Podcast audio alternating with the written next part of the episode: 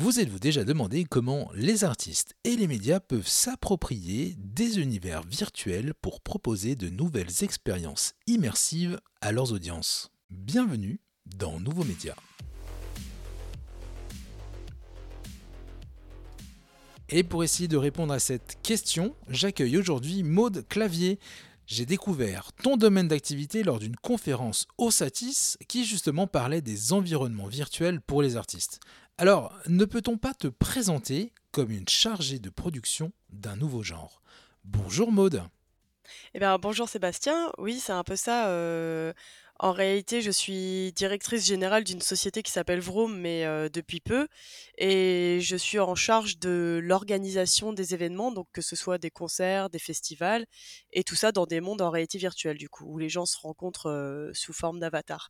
Donc la chargée de production ou de la direction de production, voilà, c'est un peu le management de projet, et il y a aussi du management événementiel. Enfin, c'est une croisée de plein de choses, donc euh, c'est dur de trouver un titre concis. Alors, je reviens sur cette, cette, cette société, la Vroom. Euh, c'est quoi? C'est une entreprise qui fabrique des contenus pour euh, ce qu'on a appelé, là, ce qu'on entend particulièrement en ce moment, le, fameux métavers? Alors, euh, moi, je ne suis pas forcément d'accord avec l'usage du mot métaverse pour ce que je fais, parce que le métaverse, pour moi, c'est un peu une notion futuristique où tous les mondes virtuels seront interconnectés, quelles que soient les plateformes. Donc, notre métier aujourd'hui, c'est de créer de- des événements sur des plateformes qui nous permettent d'avoir accès de liberté pour créer des, des mondes immersifs en, en images de synthèse, en 3D. Et ensuite, bah, sur ces plateformes, les gens se retrouvent sous forme d'avatar et nous, on est aussi en charge de la partie événementielle, c'est-à-dire d'avoir des hôtes dans la réalité virtuelle qui vous accueillent, euh, d'être sûr que l'expérience se passe bien, qu'elle ne bug pas et que ce soit évidemment graphiquement intéressant, qu'il y a un petit peu des jeux, des choses à faire entre nous. Donc, euh, c'est c'est assez complexe. gérer l'interactivité dans, l'événementiel. hein. On le voit bien que ces expériences immersives, si elles sont interactives, tu arrives encore à, à capter plus l'attention des gens et surtout à les, garder dans, dans l'expérience. Euh, mais ces artistes, comment on arrive à, les, à leur dire, bah voilà, ton, ton, concert, ton, ton exposition, ton événement, je vais le fabriquer dans un univers 3D qui n'existe pas. On va bosser ensemble sur cet univers, on va créer tout un tas de choses euh, qui correspondent à ton, euh, à ton univers, à ta, créativité. Mais comment on arrive, euh, quand on rentre, on rentre en rendez-vous comme ça, à, les convaincre que ça, ça va leur amener quelque chose, que ça, ça va être une nouvelle expérience et que ça va, voilà, ça va générer des nouvelles émotions aussi pour, leur, bah, pour leurs audiences?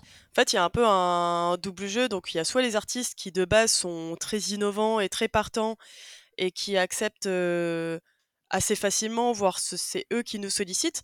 Donc, pour Jean-Michel Jarre, c'est nous qui l'avons sollicité, mais étant donné que c'est un artiste très, qui a toujours été pionnier euh, dans moult choses technologiques, du coup, il a, il a sauté dans le bateau directement avec son professionnalisme et son exigence. Parfois, il y a des artistes que nous, on doit chercher pour certains événements et pour les convaincre, heu, on propose quand même, heu, plusieurs formats de diffusion de leurs performances dans les mondes virtuels. Donc il y a des formats plus classiques où on diffuse une performance sur un écran qui est regardé par les avatars, où, hem, on avatarise, le performeur, ou on diffuse le performeur comme une sorte d'hologramme dans un monde immersif. Donc il y a pas mal d'options et pour les séduire et bah, souvent ils sont quand même assez séduits d'entrer dans un terrain, de jeu, qui est complètement nouveau. Ils se disent: «Ah c'est un super terrain de jeu, on peut faire plein de choses» et et notre collaboration est assez bipolaire parce qu'on aussi entre, surprise, de choses qu'on peut faire qui dépassent les limites habituelles, avoir des points de vue en drone super magnifiques, être dans des environnements qu'on n'intégrerait pas dans la vraie vie et cetera et parfois on aussi quand même, entre déceptions parce qu'il y a tout de même des barrières technologiques dans ce qu'on fait, dans les plateformes par lesquelles on passe, des limites graphiques, des limites d'interaction pour que tout soit soit bien ficelé donc on nage un peu dans l'inconnu ensemble parce qu'on essaie de se surpasser à chaque projet. Donc on a une meilleure, euh, une connaissance de la gestion de, de concerts et de festivals immersifs qui est de plus en plus pointue, mais au fur et à mesure, tout de même, euh, comme chaque artiste nous apporte un peu son, son point de vue, son univers et sa créativité, ça nous pousse à dépasser encore un petit peu nos propres limites. Donc on n'est jamais dans un, cadre de travail qui est complètement préétabli, confort, où tout est prêt d'avance, on sait exactement comment ça, va se passer. Il y a toujours beaucoup d'aventures quand même, l'air de rien. Je reviens sur Jean-Michel Jarre et cette expérience que vous avez faite, c'était l'année dernière, c'est ça, le 31 décembre 2020. Vous aviez recréé Notre-Dame de Paris et tu expliquais dans cette conférence au Satis que ça te permettait justement de, de, dans un univers 3D, de vraiment positionner tes caméras. Alors moi, je suis très curieux et je pense que celles et ceux qui nous écoutent le sont tout autant. Comment on, arrive à réaliser comme ça dans un univers 3D Comment on fait pour poser ses caméras Comment on décide de poser ses caméras euh, et comment après on les pilote? Parce qu'on a bien on voit que dans a un carré on peut imaginer dans une production audiovisuelle on a un car régie avec des caméras on a un réalisateur qui est devant un, pupitre avec tout un tas de boutons et tout un tas de réglages. Mais comment euh, bah, comment toi tu fais quand tu euh, quand tu réalises un contenu comme ça quand tu t'appuies sur cet univers 3D pour réaliser un, contenu, euh, un contenu audiovisuel finalement Alors du coup, euh, avant de répondre à ta question et pour rebondir effectivement euh, sur le projet de Jean-Michel Jarre qui s'appelait Welcome to the Other Side, j'étais non seulement directrice de production, donc slash chef de projet, mais j'étais aussi réalisatrice de la performance, enfin du, film qui était diffusé à la télé en 2D de ce qui se passait dans le monde virtuel. Donc j'étais à la réalisation avec mon, mon co-réalisateur euh, Georgi Molotov, qui est, russe. Et donc, il y a deux méthodologies pour filmer. nous, on utilise majoritairement une plateforme qui s'appelle VRChat, qui est une plateforme de réalité virtuelle sociale qui nous permet de d'abord créer nos environnements et notre jeu, entre guillemets, sur Unity, qui est un moteur de jeu relativement connu. Et ensuite, il y a des exports qui se font de ces univers Unity dans VRChat. Je fais cette précision parce que dans Unity, on peut placer des caméras autour de sa scène qui sont ensuite exportées dans, VRChat. Donc en fait, on a une possibilité de point de vue qui est très grande. On va créer nos travelling, nos points de vue drone, etc. Et moi, je vais les activer par des boutons. Je ne vais pas faire de la réalisation dans mon casque de réalité virtuelle, donc je vais le faire sur mon écran de, PC à façon jeu vidéo. Et je vais avoir par exemple la touche OK majuscule F1, et ben ça va m'activer mon premier travelling que j'ai travaillé à l'avance avec les équipes en termes artistiques. Par contre, on reste encore assez pauvre sur la, qualité des objectifs, c'est-à-dire aujourd'hui, on n'a pas beaucoup de réglages en termes d'image. On peut avoir un peu de, flou net et des choses comme ça, mais c'est encore très manuel, un peu rustique. Donc pour la réalisation de Jean-Michel Jarre, il y avait non seulement donc ces caméras implantées dans Unity avec des boutons, mais on avait aussi deux cadreurs virtuels, enfin nous, on avait placé des avatars avec des caméras à la main qui étaient faits par un autre, euh, qui un autre plugin, où là, on pouvait avoir des, des qualités d'objectifs un peu supérieures. On pouvait vraiment faire des gros zooms sur le visage de Jean-Michel Jarre et flouter un peu l'arrière-plan. On pouvait avoir quelques réglages supplémentaires, mais ça reste tout de même rustique par rapport à ce qui se fait au cinéma.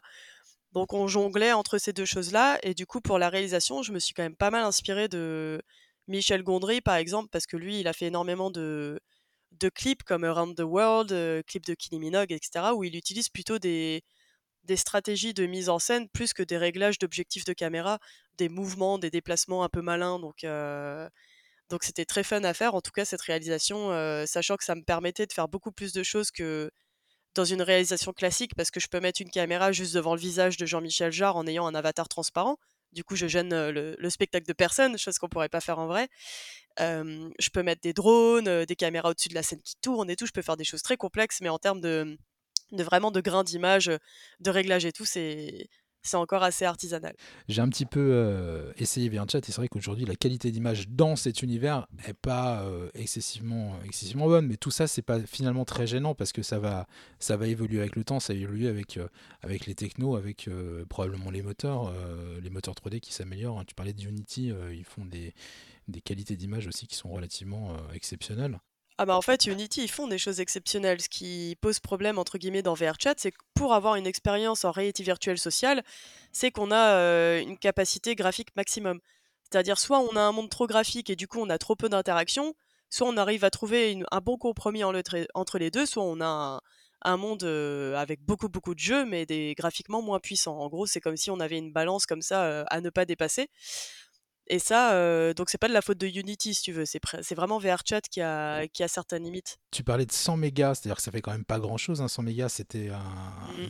c'était pas, c'est pas énorme, donc il y a un gros travail sur, les, j'imagine, les textures, sur, le, sur la lumière, sur, euh, sur, euh, sur la compression peut-être d'image, de, de, voilà. Comment vous arrivez à optimiser finalement, à rentrer des expériences, parce que je, ne suis pas expert en, en, modélisation 3D, mais faire rentrer Notre-Dame de Paris avec quelques avec des jolies textures, avec de la lumière. Tu parlais aussi dans cette conférence, tu parlais des éclairages qui étaient dynamiques et qui suivaient la musique.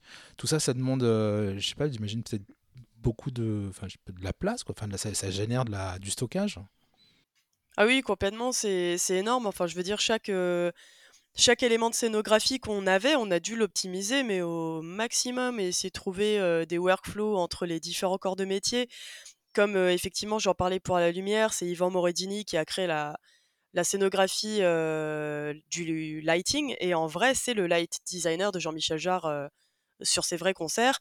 Et donc, on a, trouvé, on a dû trouver des ponts entre lui, entre nous, pour qu'il puisse utiliser ses outils avec nous, mais on a dû les optimiser. Enfin, c'était un travail énorme d'optimisation.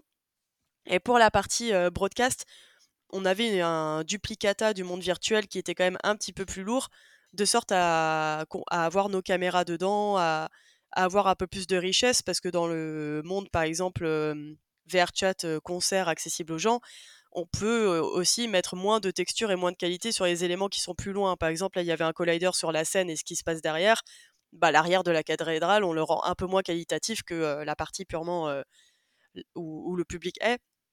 Alors que pour la partie film, on avait un monde quand même plus lourd et même l'arrière de la cathédrale était très soigné parce que moi je devais passer par là-bas pour mes caméras, trouver des points de vue vraiment aller partout. Une vraie production audiovisuelle, enfin comme, euh, je ne peux pas dire à l'ancienne, mais une production audiovisuelle avec un, comme un car régie, avec plein de caméras.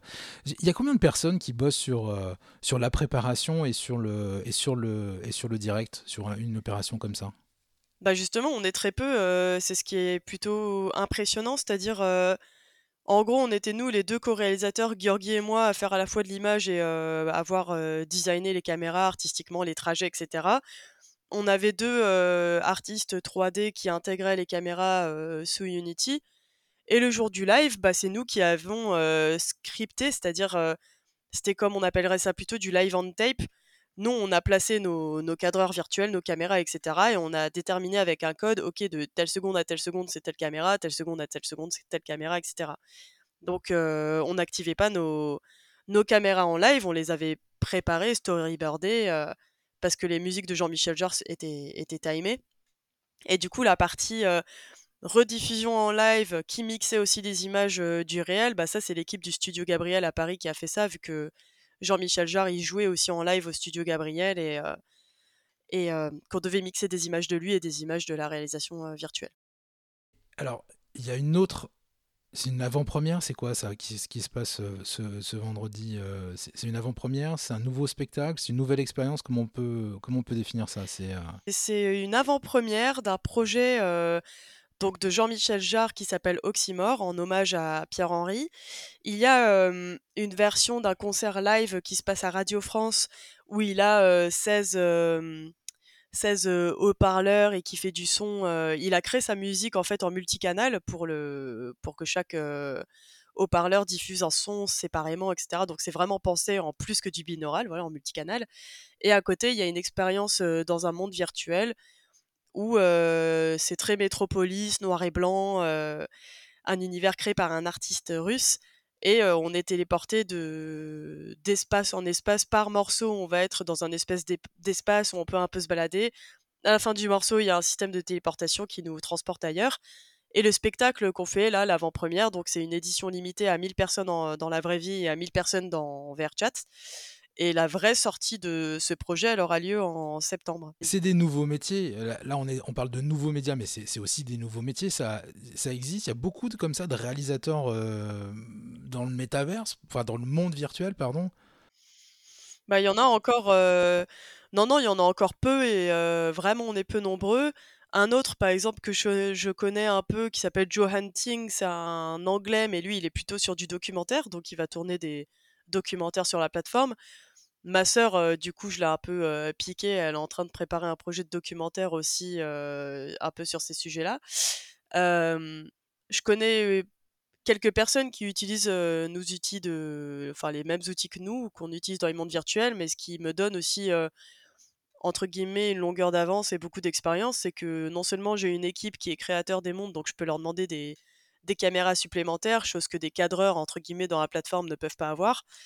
Et comme je fais tous les films de nos événements, donc dès qu'on organise quelque chose comme Venice VR Expanded, South by Southwest, je fais les films des événements, donc ça me donne quand même pas mal de, mmh, pas mal de pratiques. Donc ouais, c'est quand même beaucoup de nouveaux métiers, et c'est pour ça que c'est tellement dur de trouver des, des collaborateurs, des assistants, etc. Parce qu'on doit vraiment apprendre énormément de choses. Pour conclure finalement, euh, moi j'ai envie de te demander, est-ce que tu serais OK pour euh, m'amener dans, ces, dans tes univers, dans ton environnement de, travail et de, et de créativité? Est-ce que est-ce qu'on pourrait se caler comme ça un moment où on irait tous les deux euh, de monde en monde virtuel, voir bah, peut-être la, salle de concert, enfin l'environnement du concert de, Jean-Michel Jarre, peut-être voir découvrir d'autres d'autres espaces, comme tu disais, en gros tu que tu as trouvé sympa pour faire du tournage, pour prendre des photos, pour faire ce genre de choses. Est-ce que, est-ce que tu serais OK pour ça, là? Peut-être se caler ça la semaine prochaine, par exemple Ah oui, oui, complètement. Euh, je te ferai découvrir le monde de Jean-Michel Jarre, les autres mondes qu'on a créés pour des festivals, des concerts. Enfin, il y a tout un tas d'endroits euh, secrets et fantastiques que je connais. Donc, euh, tu seras le bienvenu et je te, je te ferai quelques petites surprises aussi avec mes meilleurs avatars. ah oui, ça, les avatars, ça c'est un vrai sujet. Je pense qu'on en parlera dans cette, dans cette exploration parce qu'on peut prendre une forme de, de tout et n'importe quoi. J'ai vu des bananes à lunettes, j'ai vu des, des personnages, des personnages de, de dessins animés, il y a des espèces de géants aussi, il y a des choses toutes petites, des petits chats, enfin voilà, il y a vraiment un univers euh, complètement euh, dingue à, découvrir. Merci beaucoup Maude, et puis bah, je te donne rendez-vous la semaine prochaine pour cette exploration dans l'univers de VRChat. À bientôt. À bientôt, merci. Vous avez aimé cet épisode, n'hésitez pas à le partager, à le commenter et à le noter sur les plateformes de diffusion de podcasts. Et surtout, n'oubliez pas de vous abonner pour être alerté de la sortie du prochain épisode où il sera question de nouveaux médias. Musique, Ghost Rifter, Deflector.